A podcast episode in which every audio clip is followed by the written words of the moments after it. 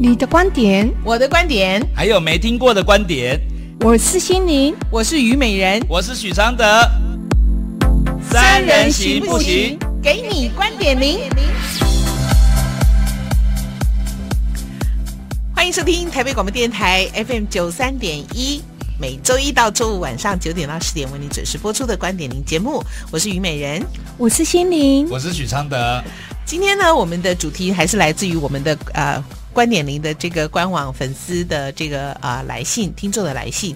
我们昨天讲的是我和我老公和我老公的外婆，今天就比较清楚了，叫做 我和我妈和我哥。哇，感觉是个家庭问题啊。嗯，家庭就这样啊，就是最温暖的地方。也可能是最受伤、压力最大的地方，压力最大的地方，嗯、也可能是让我们最受伤的地方。而最可怕的是，这个伤有时候是自己也去承受，有时候是来自于家人，这是最没有防备的时候被受伤，这是最恐怖的事情。但我们来听听看，这个故事发生在现代。好，我们看一下啊、哦，这不是旧故事哦，这是现在进行时。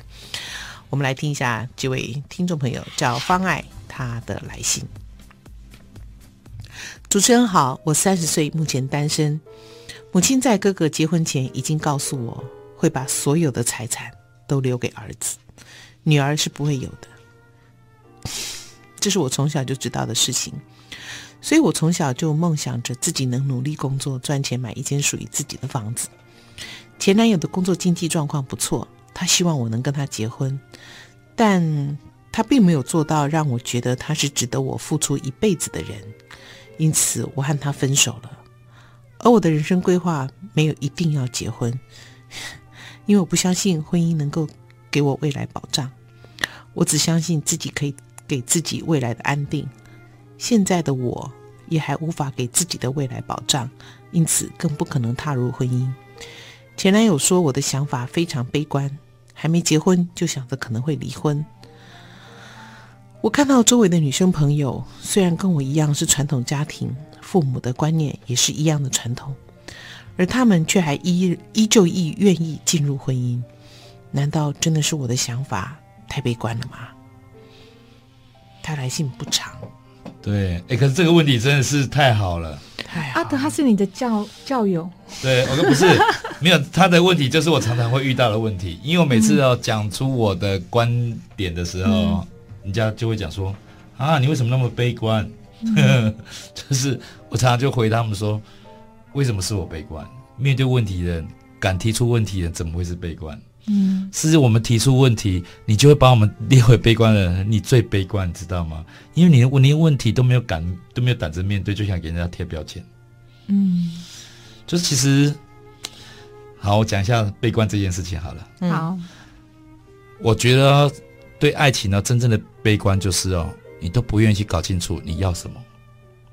就是你爱一个人的时候，你连问我要那个啊，我要那个。呃，他值得我为他付出一辈子啊！啊，是什么嘛？就实际的。他刚刚讲了，实际的是什么？他并没有做到让我觉得他是值得我付出一辈子，啊啊。比如说，你要给我一栋房子，我才觉得值得一辈子。就是你要，就是即使是，这个，具体化了。我说，即使是这个，你都要把它想清楚，因为这不是罪恶，嗯，而是呢，你终于愿意负责去面对说这个人。可能是什么样子？你终于愿意去面对了，你也愿意面对，就是说，哎，我跟他在一起了，我心里我期待期待的是什么？你愿意去想清楚了。你很多人不敢想清楚是什么，因为他觉得他骨子里相信自己哦，要的这些东西都不容易得到，他不敢问，也不敢要，也不敢讲。嗯，然后而且他他也觉得说，就算我讲了，你说 OK，你也不一定能做得到啊。嗯，所以变成说，就大家就模糊这样。可是心里啊是满满什么都想期待哦，可是不敢明确的去，就是更进一步去想说，我到底要什么？嗯，我我觉得还有人有有时候人有两种想法哈，就是说，比如说他好，就像阿德你刚才讲的，他想要一栋房子，对不对？他想要对方给他，这个要都可以的，对，是可以。可是他心里想要，嗯，可是社会教育或者是他不允许他这么讲，就觉得说，啊，我现在做我是很现实的女人，对啊。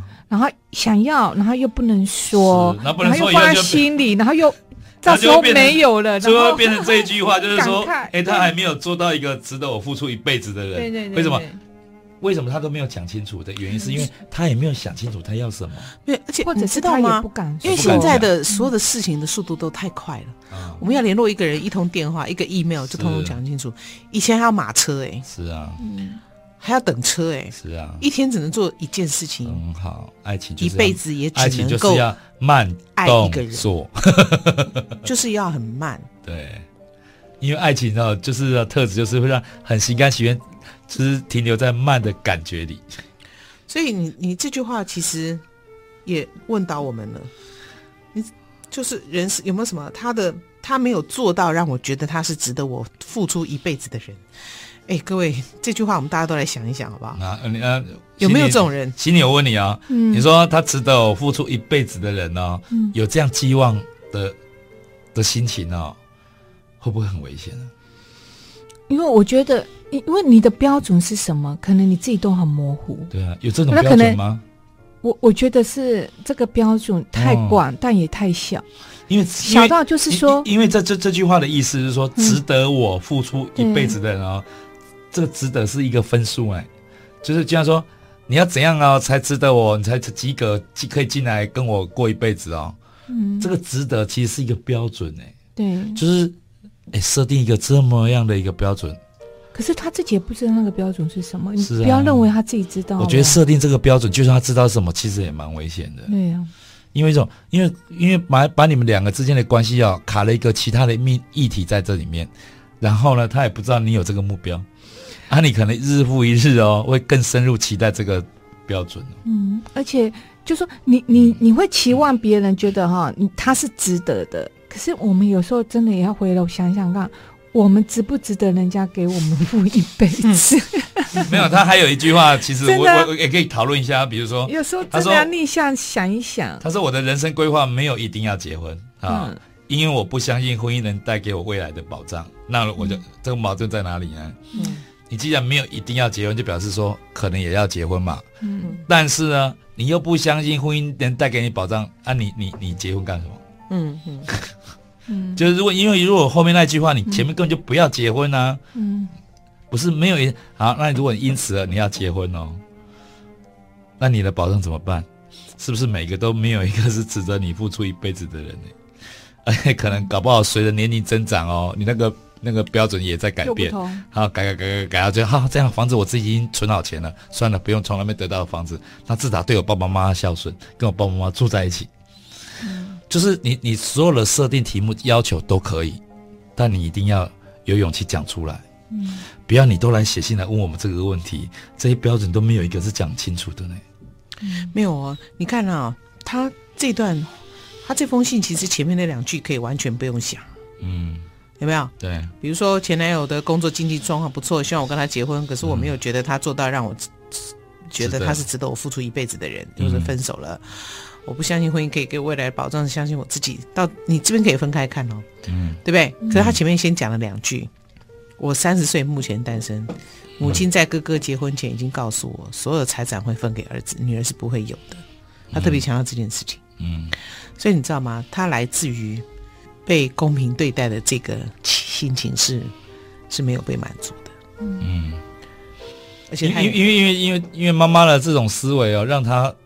对人生有不同的看法，嗯，啊，就是也不敢寄望，就是他会更，因为他从来没有得到，比如说啊，妈妈可以给你给孩给哥哥不会给他房子，嗯、他就会觉得说被给予这件事就会更渴望嘞，对，非常渴望，就所以呢，其实可能没有那么需要，都会渴望哦，非常渴望，哦、而且这封信里面，他特特地把这两句放在前面，是就这两句一定卡住他很多的感情。而且你知道吗？嗯、他妈妈是把所有的财产分给儿子。是啊，通常来讲也都会有一点说啊，给儿子不动产啊，对不对？嗯、给你一点现金啊，嗯、或者是说你结婚的时候我给你一点什么。嗯、可他妈妈那么斩钉截铁的告诉他，所以其实在他的心里、内心深处对母爱的渴望是非常强烈的。这样的渴望会造成什么呢？我们待会回来。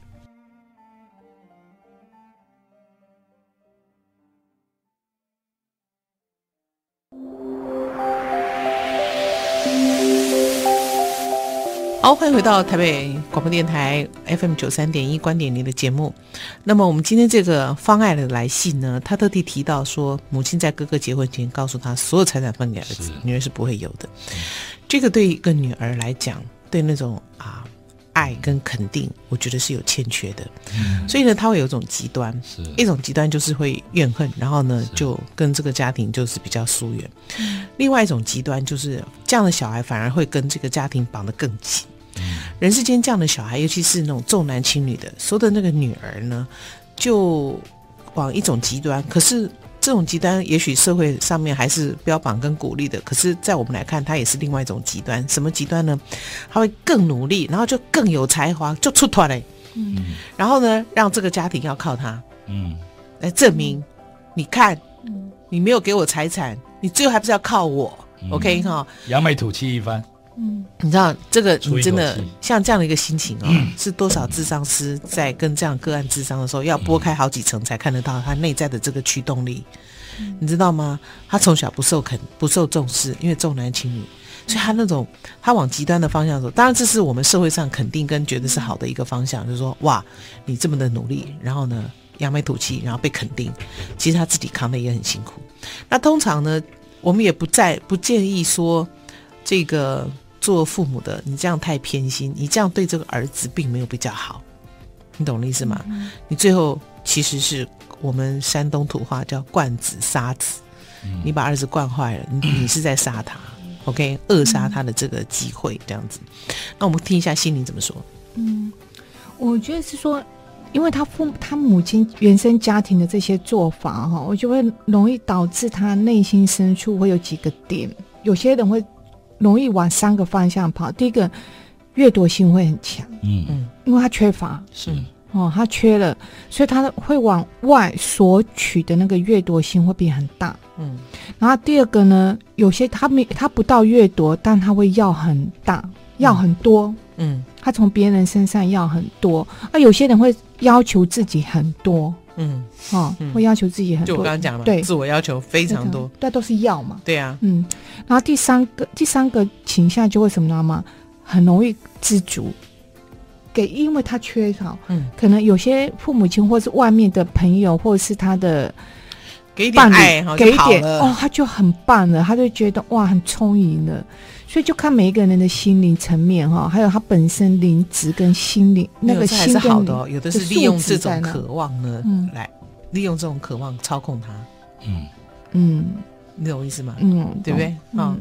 嗯，所以我就觉得说，就是说一样的状况，一样的环境哦，每个人其实走的方向会不同，嗯嗯，所以为什么我们观点里也是希望说把多。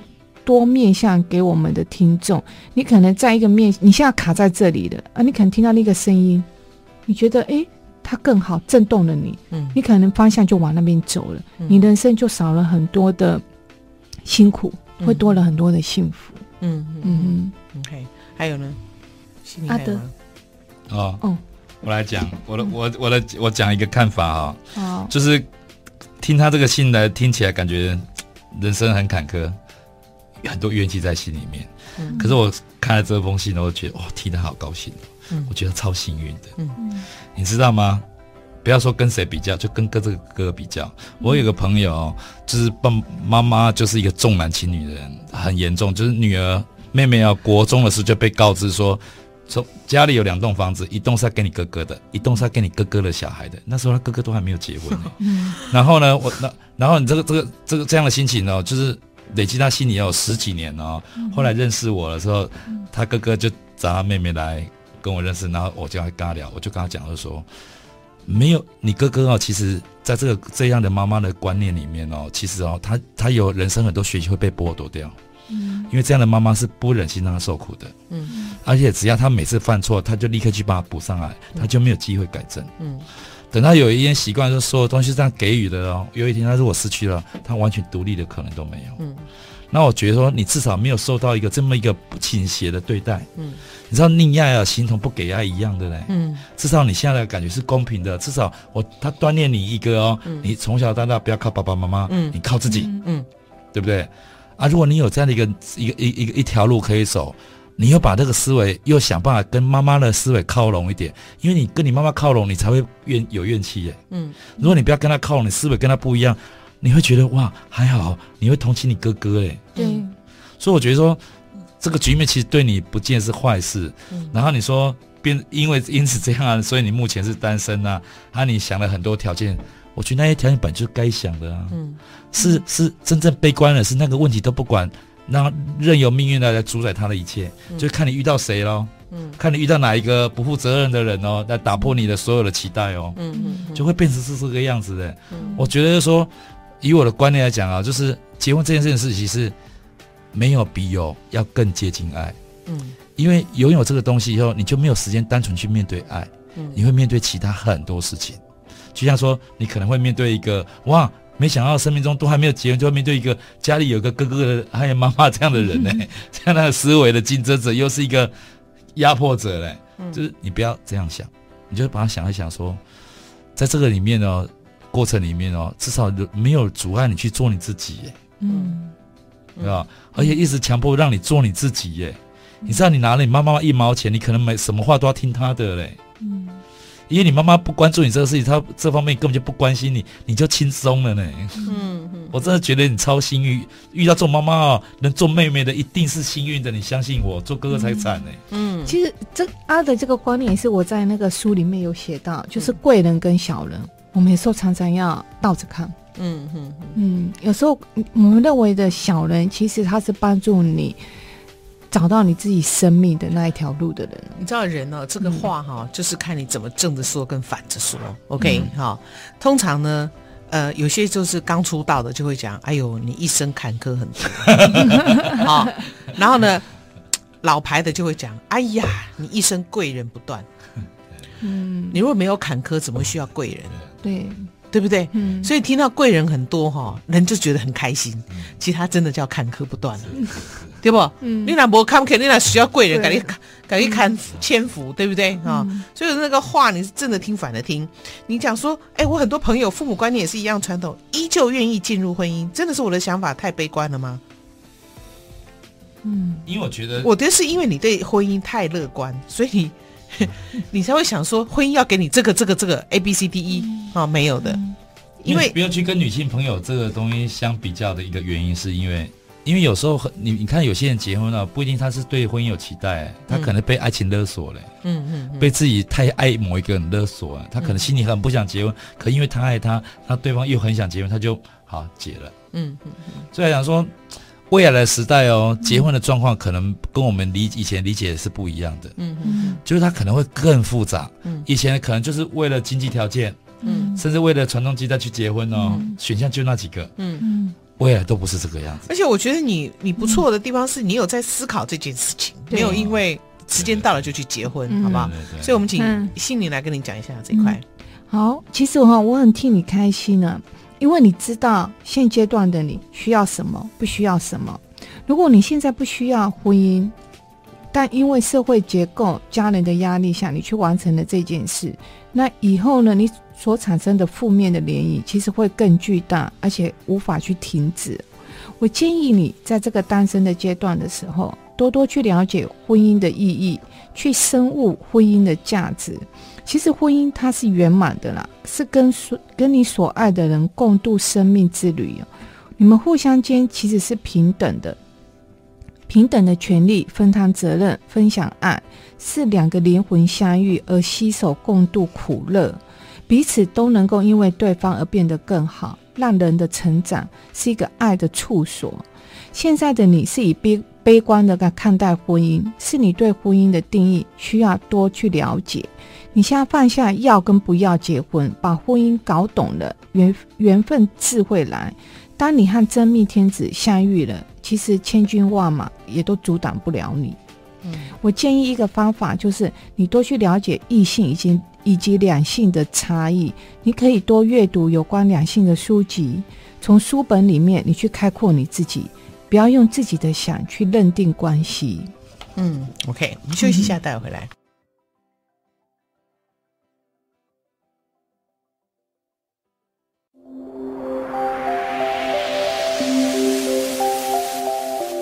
好，欢迎回到我们的现场。那么今天呢的这个啊、呃、方爱的这个来信呢，其实我们三个都卡在那个，哎，他并没有做到让我觉得他是值得我付出一辈子的人。我们三个在想，什么人值得我们付出一辈子？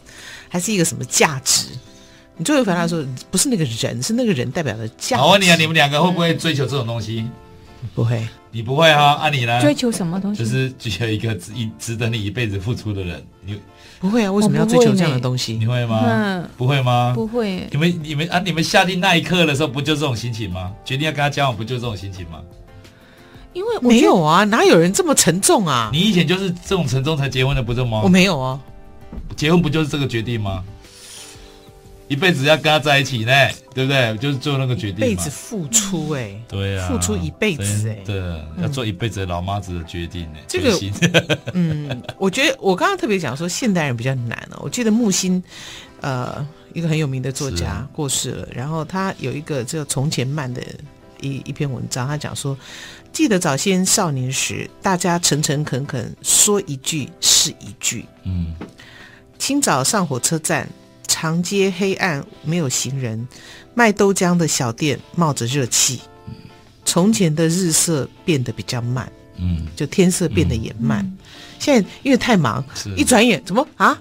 可是你 从前因为一天只做一件事情，所以你就看那个天色慢慢慢慢的变，就觉得它变得比较慢。可是现在因为太快了，都早上出门，晚上就变变天了。是啊，是啊，是啊。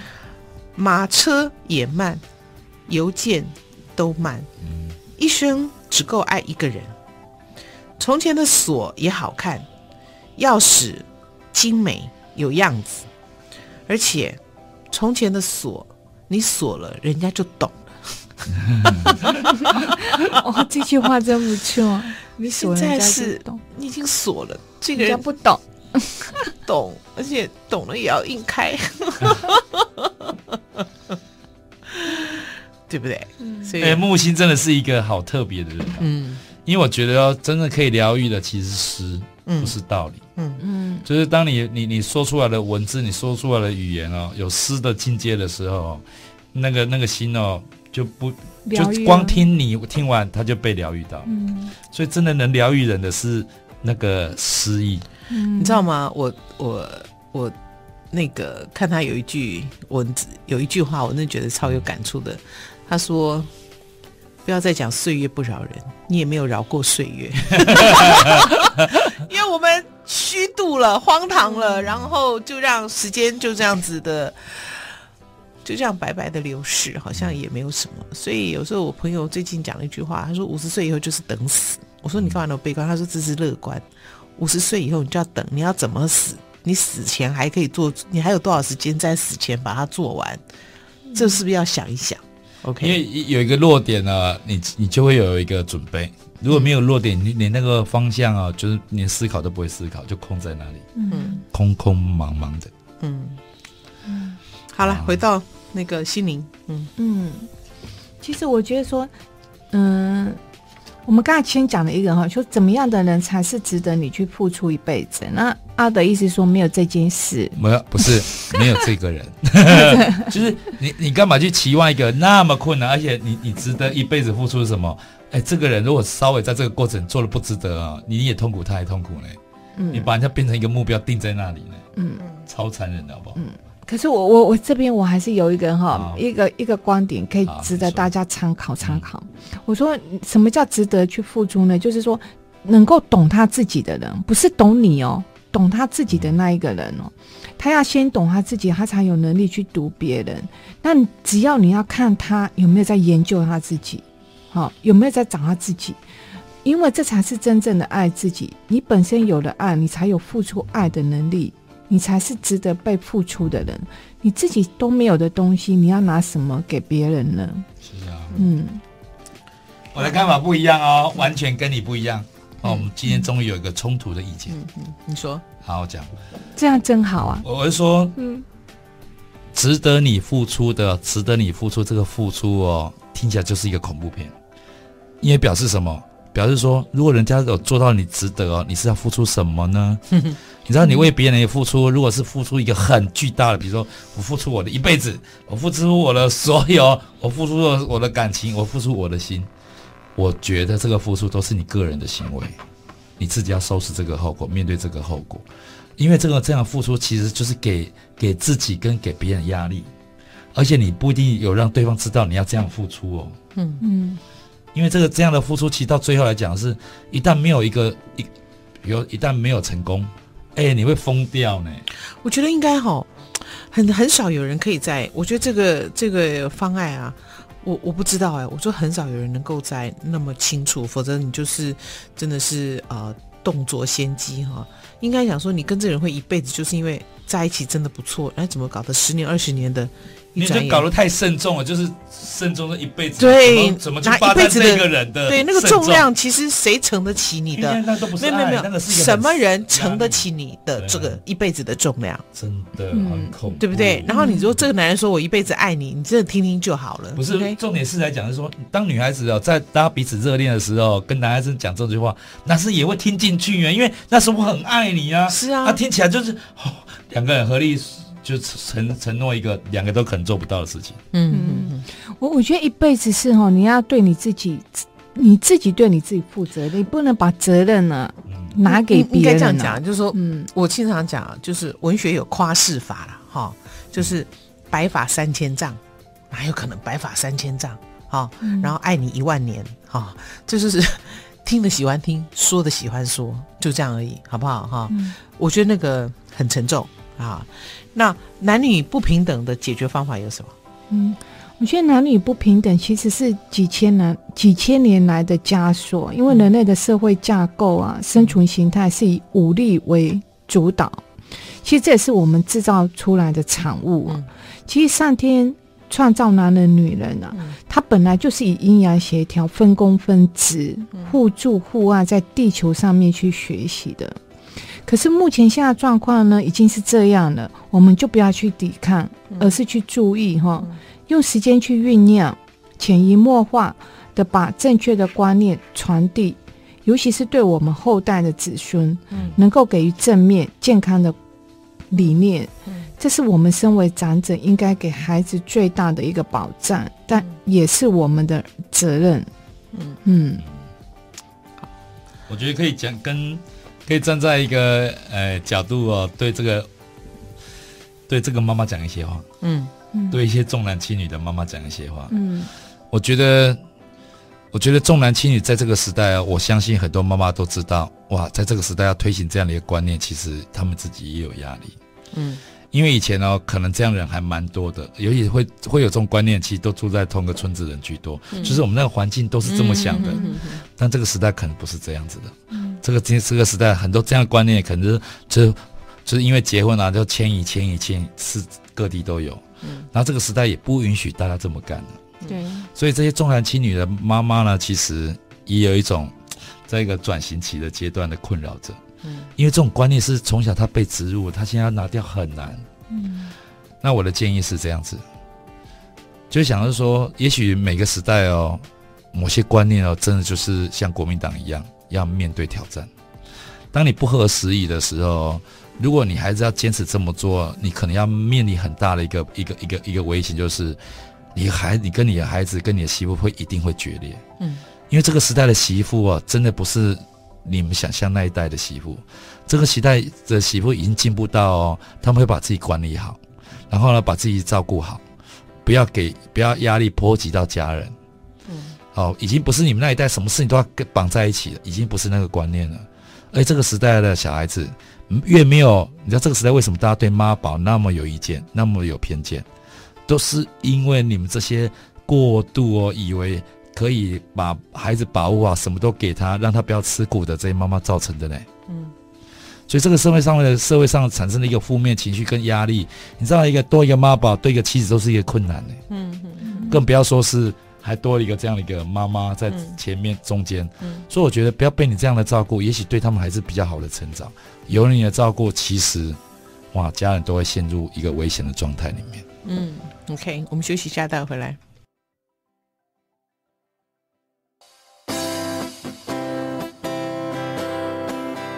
好，欢迎回到我们的这个现场哦。其实从这封来信，我们就看到说，这个母亲的重男轻女，其实我们很很必须实在讲了。你今天这些痛苦呢，其实你只要能够过去，这都会成为你的磨练，不应该是你的创伤，对，对不对？啊，最后受惠者会是你。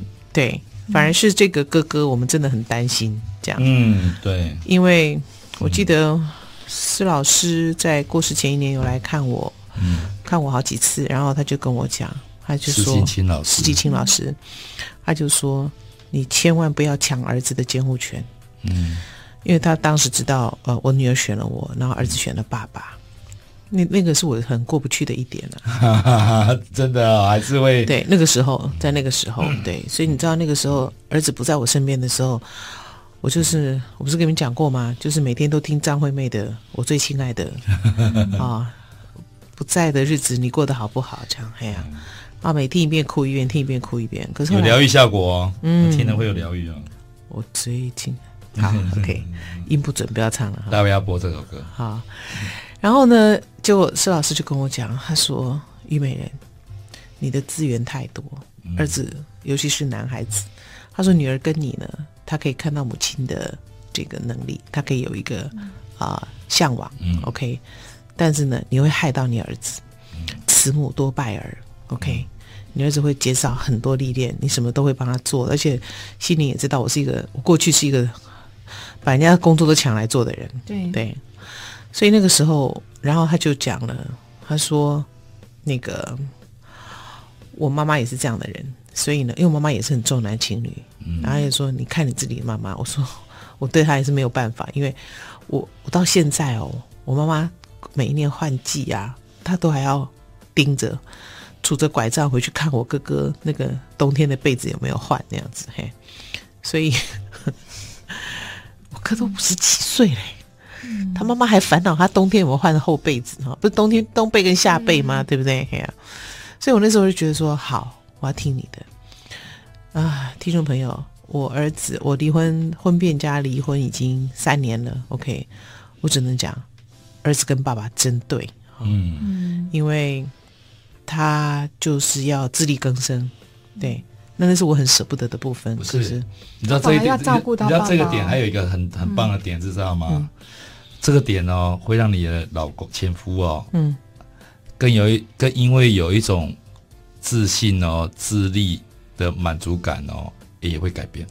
可是你知道吗？当我听到儿子就。就是去年圣诞节回来的时候，他就跟我说：“妈妈，为什么你们家的厕所没有味道？”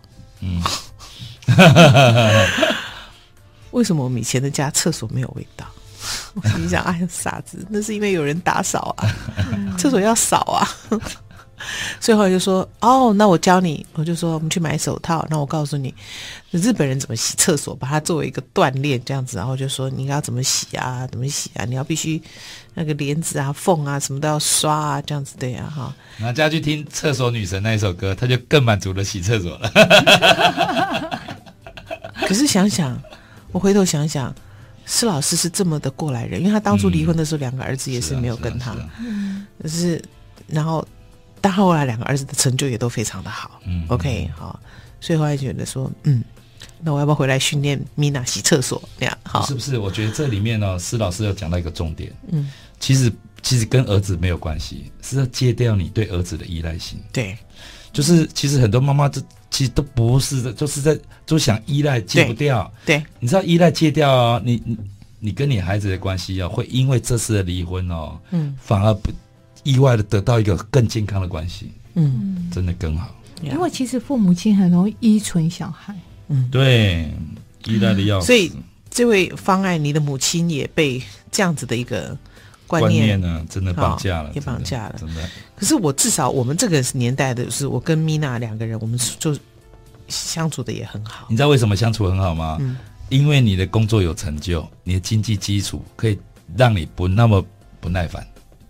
不然的话，如果说经济有压力哦，又要面临这个事情哦，你就更难想象。我其实我我特别要讲的就是说，当时这个监护权判下来的那个时候，我觉得那时候赖律师有问我，他说：“你原来是两个小孩，你现在变一个小孩。”我说：“我突然很珍惜这个机会，就是说我因为以前两个小孩的时候，你注意力要分散，OK？那 Mina 是比较安静的小孩，Max 是比较表现的小孩，所以其实就是说，当我只剩 Mina 跟我在一起的时候，我反而看到 Mina 的精彩。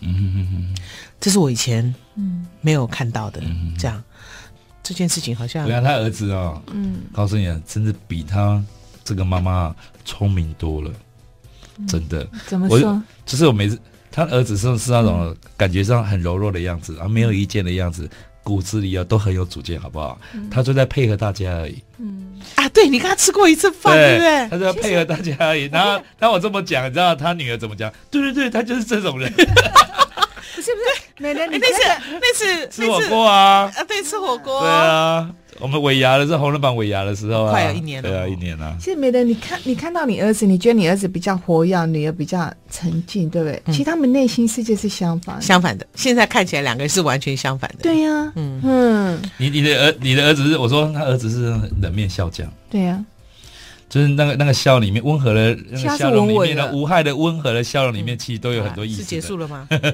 哦，要 ending 了，拍谁哦？那个各位，我们车员小白要给我们画圈圈了。OK，台北广播电台 FM 九三点一，明天见。